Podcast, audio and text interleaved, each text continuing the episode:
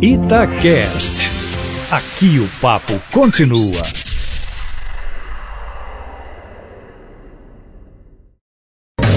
Itatiaia, João Vitor Xavier, Bastidores. Temos convidado especial aqui no Bastidores hoje, que é o Júnior Chávari, que é agora o responsável por, digamos assim, lapidar talentos do Atlético, descobrir pedras preciosas. E eu não aceito nada menos do que o que durante o período dele aconteceu no Grêmio. Arthur, Cebolinha, Luan e Pedro Rocha. Menos do que isso eu não aceito, Cadu. É, você tá, você tá bem, um homem de bom gosto, o trabalho dele muito legal, um currículo notável, assim, nesses jogadores que você citou, e alguns outros. Tomara que ele ache alguns aqui, nós vamos perguntar muito pra saber qual que é o caminho pra achar alguns parecidos. Ô Chávares, menos do que isso é só se fosse Ronaldinho achei que você falar, Gaúcho, achei que você ia falar Ronaldinho- Reinaldo. Ronaldinho Gaúcho, Ronaldinho Fenômeno, Tostão e Reinaldo. Se você achar desse nível, você tá dispensado de achar os que você achou no Grêmio, viu? Boa noite. Boa noite, João Vitor. Boa noite, Cadu. A todos os nossos ouvintes aí da Itatiaia. Em especial a toda a nossa massa aí do Galo, né? Eu fecho já com você. Se a gente conseguir achar esse nível de atletas aí, já começamos a partir de amanhã a pensar num outro projeto, porque o nosso projeto já está garantido, né? Olha, você conversava comigo ali na redação antes de iniciar o programa e me chamou muita atenção essa lista de jogadores, tanto do seu trabalho eh, no Grêmio quanto no São Paulo. É óbvio, gente, quando a gente diz isso, nada é individual, né? Todo trabalho é um trabalho coletivo. No São Paulo era um trabalho coletivo, no Grêmio era um sabe, trabalho coletivo e no Atlético também será um trabalho coletivo de muitas mãos construindo juntos. É, mas é inegável que durante o seu período na base do Grêmio, é, esses nomes todos foram revelados, né, através de você e de outras pessoas que no dia a dia tocaram esse trabalho com você. Lembra um pouquinho, né, dessa lista que, que eu já passei por alguns nomes, mas vamos lembrar mais gente aí. É, você foi muito feliz em citar, né? A conjunção verbal é na primeira pessoa do plural, né? Tem que ser sempre nós. A equipe tem que ser muito bem sincronizada, muito bem preparada, com o mesmo foco. E isso a gente encontrou aqui no Galo é, uma equipe muito preparada e qualificada para a gente conseguir desenvolver esse trabalho. Mas respondendo a tua pergunta, numa sequência cronológica, Alex Teles, Wendel, Ramiro, Luan, ah, Everton Cebolinha, Pedro Rocha, Wallace, aí vai ficar gente para Jailson, né? Ah, talvez estou esquecendo mais alguns nomes, você tem, né? Arthur, Arthur, Arthur. Só esquecemos o Arthur. Só esqueci o Arthur, né?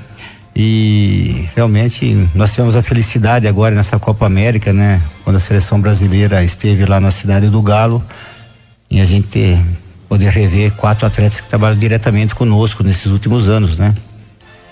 O David Neres e o Militão no São Paulo e o Arthur e o Cebolinha pelo Grêmio.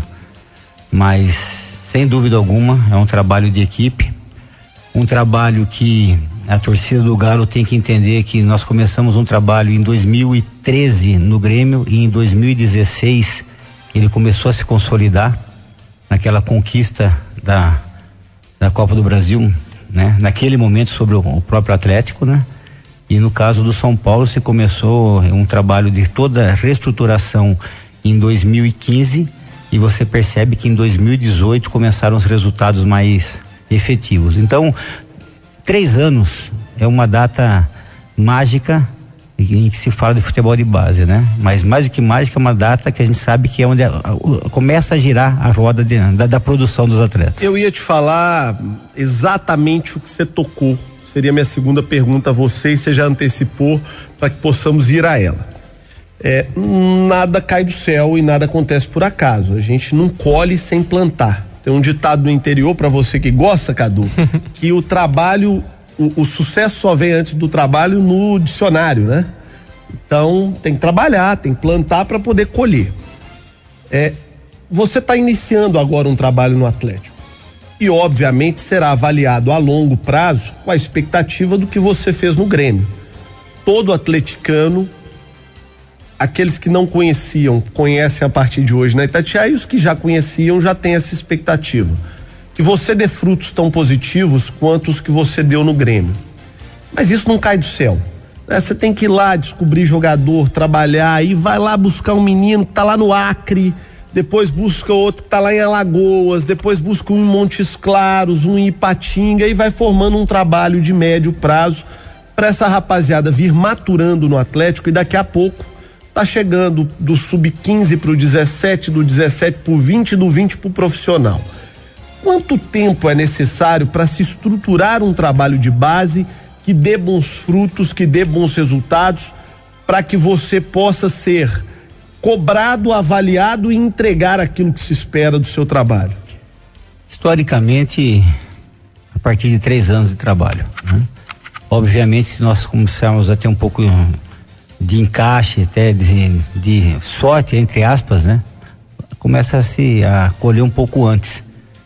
E aí é uma situação que a gente tem que deixar muito claro para o nosso ouvinte.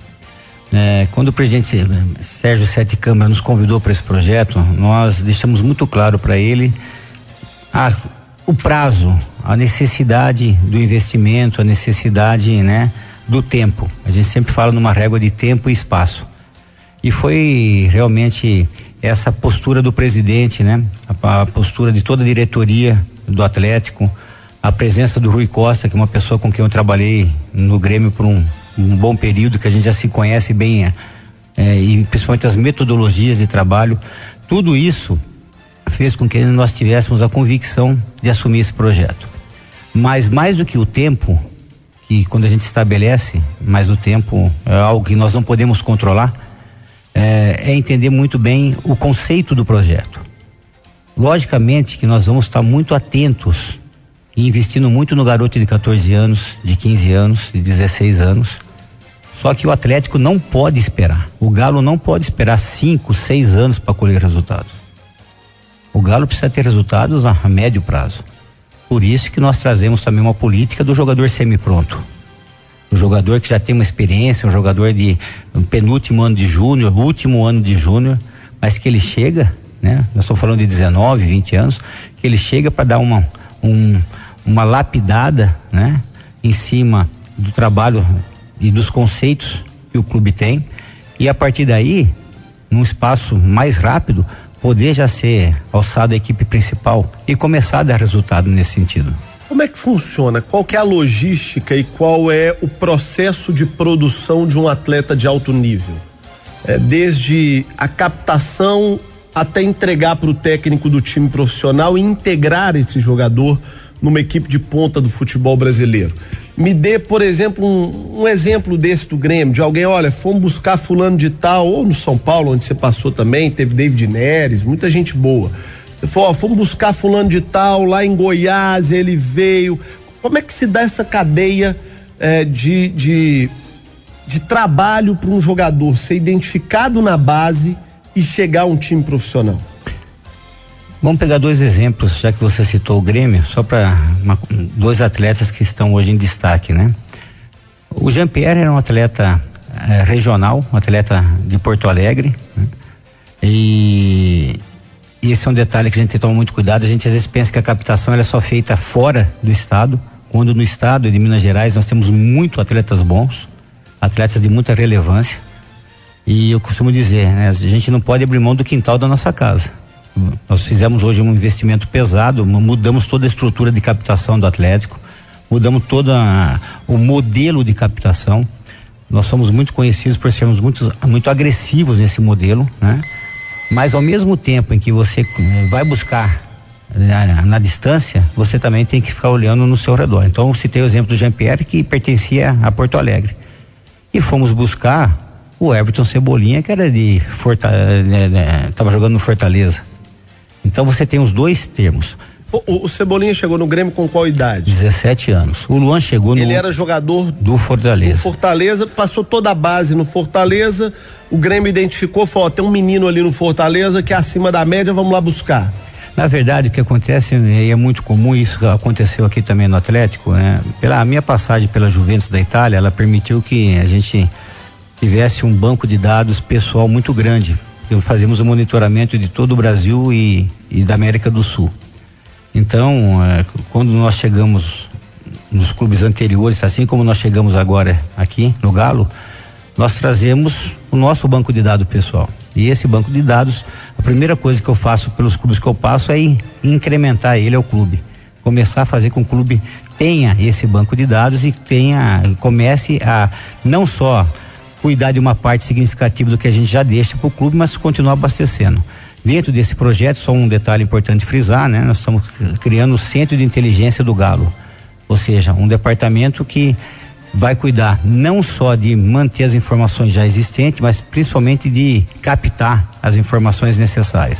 E a partir desse momento que você tem essas informações, tem os atletas, define-se claramente o perfil do atleta que você quer para o teu time. E aí você tem que ter uma característica, é, é muito importante você entender a característica do time que você está, né? Você vai começar a buscar essa captação de uma forma mais ordenada. Nós buscamos agora, nesses, nesses 90 dias que eu estou aqui, chegaram 41 novos jogadores para as diferentes categorias do Atlético. O Atlético contratou, não sei se esse é o termo mais correto para a categoria de base, mas o Atlético contratou já nesse período 41 jogadores. 41 jogadores. O contrato muitas vezes, e a maioria desses atletas, ele é um vínculo amador, né? Que a gente chama de VNP, vínculo não profissional. E outros com contratos profissionais. Mas os jogadores de último ano chegaram também. Chegaram jogadores de penúltimo ano de sub-20, de primeiro ano de sub-20, de sub-17, 16, 15 e 14. E é menino de tudo quanto é lugar do Brasil. De tudo quanto é lugar do Brasil e também muitos de Minas Gerais. E aí, até para poder abrir para o nosso Cadu te perguntar também, duas questões. Aqui em Minas há uma crítica muito grande, não sei se o Cadu concorda, com os clubes, o seguinte: olha, é, vem jogador de tudo quanto é lugar mas o cara aqui de Minas, o menino que é talento ali de Salinas, ali de Governador Valadares, aqui de Pedro Leopoldo, que revelou é, Marcelo, que revelou Dirceu Lopes, é, de Vespasiano, que revelou Éder. Esse menino às vezes não tem oportunidade aqui, né?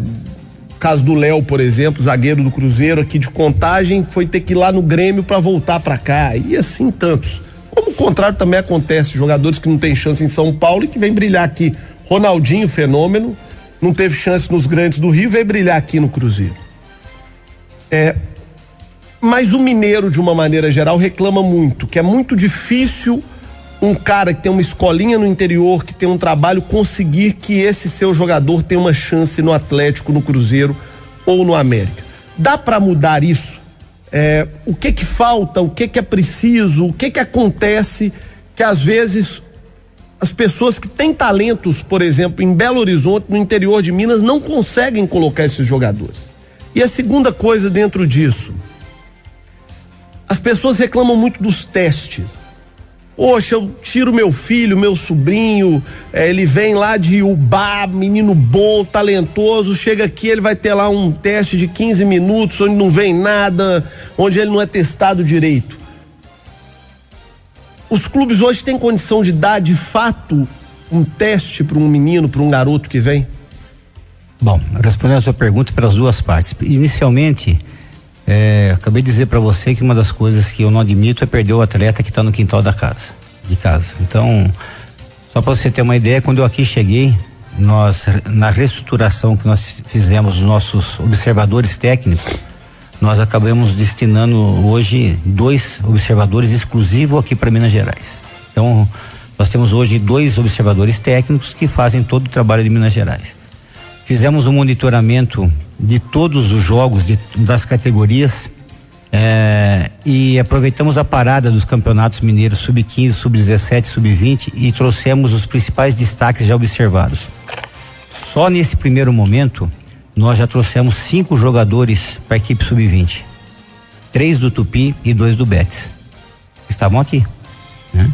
Trouxemos jogadores para o sub-17, sub-15, sub-16 e sub-14. Né? Todos aqui de Minas Gerais. O, o Bruno Henrique talvez seja o caso mais comentado hoje. Né? Tava aqui, disputou a Copa Tatiaia, organizada pela Rádio Tatiaia, e ninguém viu. Rodou, foi no Berlândia, passou aqui ali, ninguém viu. De repente o cara tava brilhando no futebol da Alemanha e hoje está na seleção brasileira. Mas só voltando à tua per- pergunta anterior, é, hoje, não sei os demais clubes, mas por onde eu passei, nós já mudamos a implementação. Hoje não tem teste mais. O garoto. A, a peneirada acabou. Não, acabou. Hoje o garoto, quando vem para ficar no Atlético, ele fica uma semana. Né? Por isso que nós temos os, a- os avaliadores externos. O Atlético não faz mais a famosa peneirada. Não faz mais a peneirada. tá? Hoje o atleta ele chega numa segunda-feira, traz todos os seus exames, faz seu cadastro, faz sua parte física e depois ele trabalha terça, quarta, quinta e sexta só com bola. Só futebol. O que eu menos me importo com ele é se ele tem parte física, se ele não tem, se ele tem resistência. Tanto é que ele não faz um trabalho que o grupo normal e convencional faz. Eu quero ver é ele com a bola. A partir daí, se ele despertou se um interesse, se ele mostrou alguma coisa, ele fica uma segunda semana, podendo chegar até a terceira semana. Mas como que ele chega? Eu estou falando daquele que já chegou no Atlético. Ele chega através principalmente de observações. Hoje então nós monitoramos o Brasil todo. E a partir daí, você vai ver jogos, você vai ver treinos, você vai nas escolinhas. Ah, nós temos hoje um trabalho que, desde que eu estou aqui, nós já devemos ter recebido, não, não vou querer errar por muito, mas eu garanto que em torno de 30, 35 núcleos ou projetos sociais que trouxeram, que fomos lá, observamos, ficamos dois, três dias, observa-se quem se destaca e depois eles vêm para cá. Então esse é um processo que a gente reestruturou já, no- já aqui no Galo. Hoje nós não temos mais a famosa peneirada. Hoje o garoto não vai chegar aqui dependendo de 20 minutos ou 30 minutos do olho de quem está vendo ele. Porque quando nós damos para ele, no mínimo, cinco períodos de trabalho com bola, e cada período desse entre uma hora a duas horas de trabalho, a chance de erro vai diminuindo. Podemos até errar. Nós somos humanos. Aquela semana o atleta não está bem, tem Não, e várias situações. Porque é tanta gente que não, Mas não queria, vai pegar todo é, mundo. Mas eu né? queria, é, só queria fazer um comentário quando você citou o caso do Bruno Henrique, que é uma coisa muito típica. Nós também temos que entender quem era aquele jogador naquele momento. Porque o jogador ele tem um processo de maturação humana. Então, muitas vezes, o jogador que você lembra dele aqui no Uberlândia, no, no, no, no- campeonato da Itatiaia, ele era um jogador que muitas vezes ele não estava concentrado para aquilo, não tinha cabeça para aquilo, ele não estava tão afim. E depois, um certo momento de mudança de vida pessoal, social, ele eh, desabrochou. Hoje nós temos um estudo que quase um terço, quase 33% de atletas que tiveram grande sucesso na faixa eh, nos últimos 10 anos em grandes equipes, eles estouraram pro futebol entre 22 e 25 anos. E aí tem até uma explicação científica para isso. Eu, eu não me lembro mais, vou recordar lá na mi- minha biblioteca, mas eu li um, um livro de um autor americano, especialista em fisiologia do esporte, que ele faz o cálculo que um atleta ele gasta em torno de 10 mil horas de preparação para chegar no nível de ser um atleta de alto rendimento. E pelas contas, quantidade de treinamentos por dia, por semana, é, isso aí levaria, na média, o jogador que começa aos 13, 14 anos a estar pronto lá para os 22, 23 anos. né? Então, às vezes, a gente espera que o menino esteja pronto. Cadu, com 17, 18.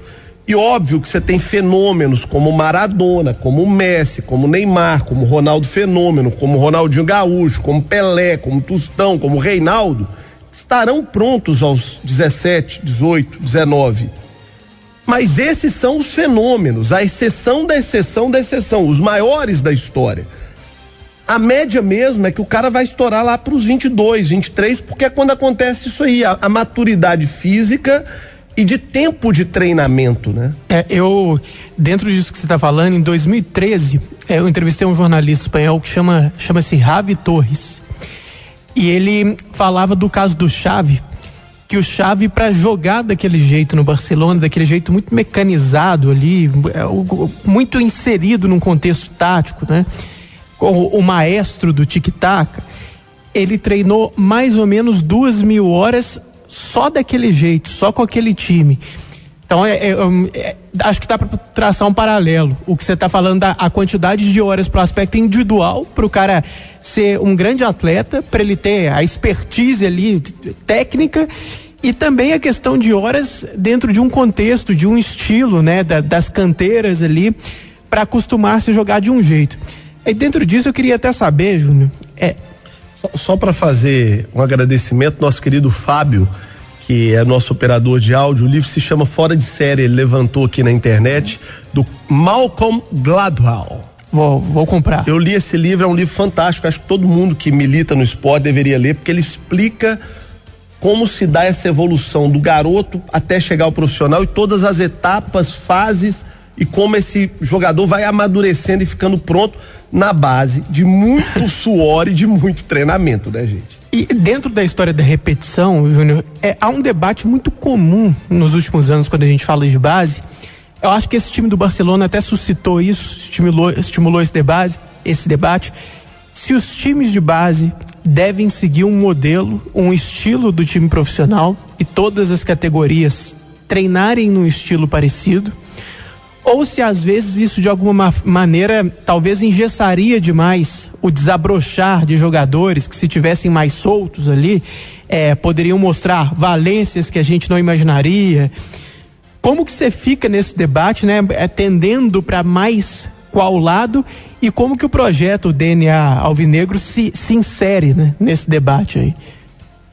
Eu tenho algumas convicções e eu as trago comigo, né? Então, é, especificamente nesse caso, eu acho que o departamento de formação, e essa nomenclatura que eu uso muito para a categoria de base, ele tem que trabalhar diversas plataformas de jogo, fazer com que o atleta trabalhe em posições diferentes de campo, né? E fazer com que essa pluralidade né, técnica e tática permita que quando ele subir para a equipe principal, ele tenha claramente um conceito do que a equipe joga. É importante ele saber como a equipe joga, qual é a característica, qual é o perfil, né? Mas ele tem que ter variações.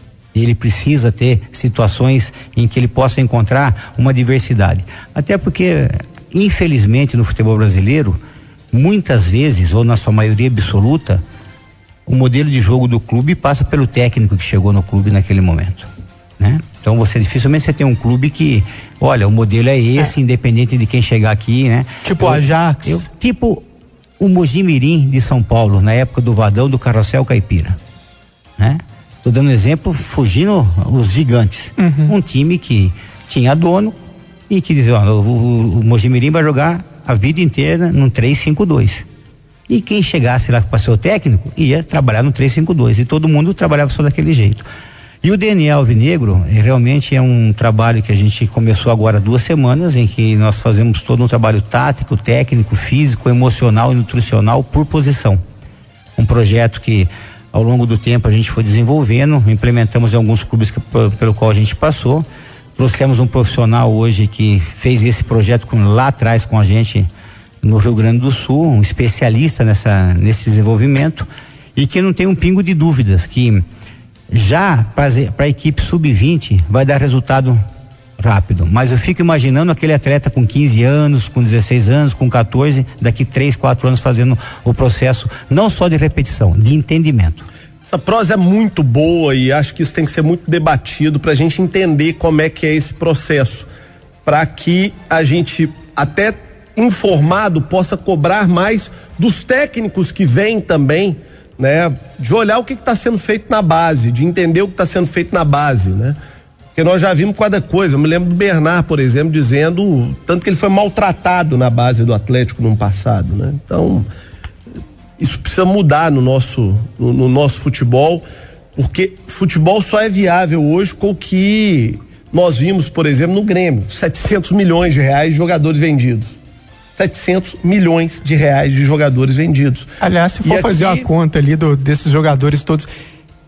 Sem contar o é, retorno técnico que deram Sem também. dúvida, mas é, é, é, interessante como na lista de, de revelações dele, jogadores muito caros, né? Que se tornaram muito caros. O David Neres, para citar um que não foi do Grêmio, né? Tem... Vamos cobrar dele. É, rapaz. Júnior Chavari, obrigado pela participação, pela presença. Volte sempre, o assunto é maravilhoso. É, eu tô muito confiante no médio e longo prazo do trabalho que eu tô vendo o Atlético fazendo. Tá arrumando a casa, tá arrumando a cozinha, tá trazendo profissionais de qualidade. O Sérgio Sete Câmara tá tendo coragem de, de mexer em pontos muito sensíveis do Atlético. A categoria de base era um desses pontos. E, e tô torcendo muito para que isso dê certo a longo prazo, para ver o Galo colhendo esses frutos. E já disse, não vamos aceitar nada menos do que Luan, Cebolinha e, e Arthur, viu? Já que você fez isso no Grêmio, resolve aqui também. David Neres tá bom também. Também, também. Eu agradeço muito o convite, João Vitor, Cadu, foi um prazer conhecê-los pessoalmente, né? É, é importante frisar para toda a nossa massa, né? Atleticana que o Galo está num, num processo de reestruturação, né? E isso é nítido, você citou agora alguns aspectos disso. A categoria de base, eu encontrei uma categoria de base aqui hoje muito bem estruturada na questão é, física, o nosso, a nossa cidade do Galo, nosso CT, com certeza é um dos melhores da América Latina. É, encontramos setor médico, de fisiologia, de fisioterapia. É, hoje tudo isso é oferecido com muita qualidade aos nossos atletas. Nossa a categoria de base hoje tem uma assessoria de imprensa específica, algo que faz um trabalho diferenciado hoje em muitos clubes, né? E tudo isso, eh, o presidente Sérgio Sete Câmara, ele está realmente encampando. Eh, a sua diretoria, através da diretoria institucional, através do Rui Costa e o Marques do futebol. Eh, isso tudo você citou no, durante a nossa conversa. Está sendo plantado. Nós temos que saber agora como cuidar disso, como regar, como adubar para que no momento adequado a gente possa colher. Porque o jogador de futebol costuma dizer que é como uma fruta.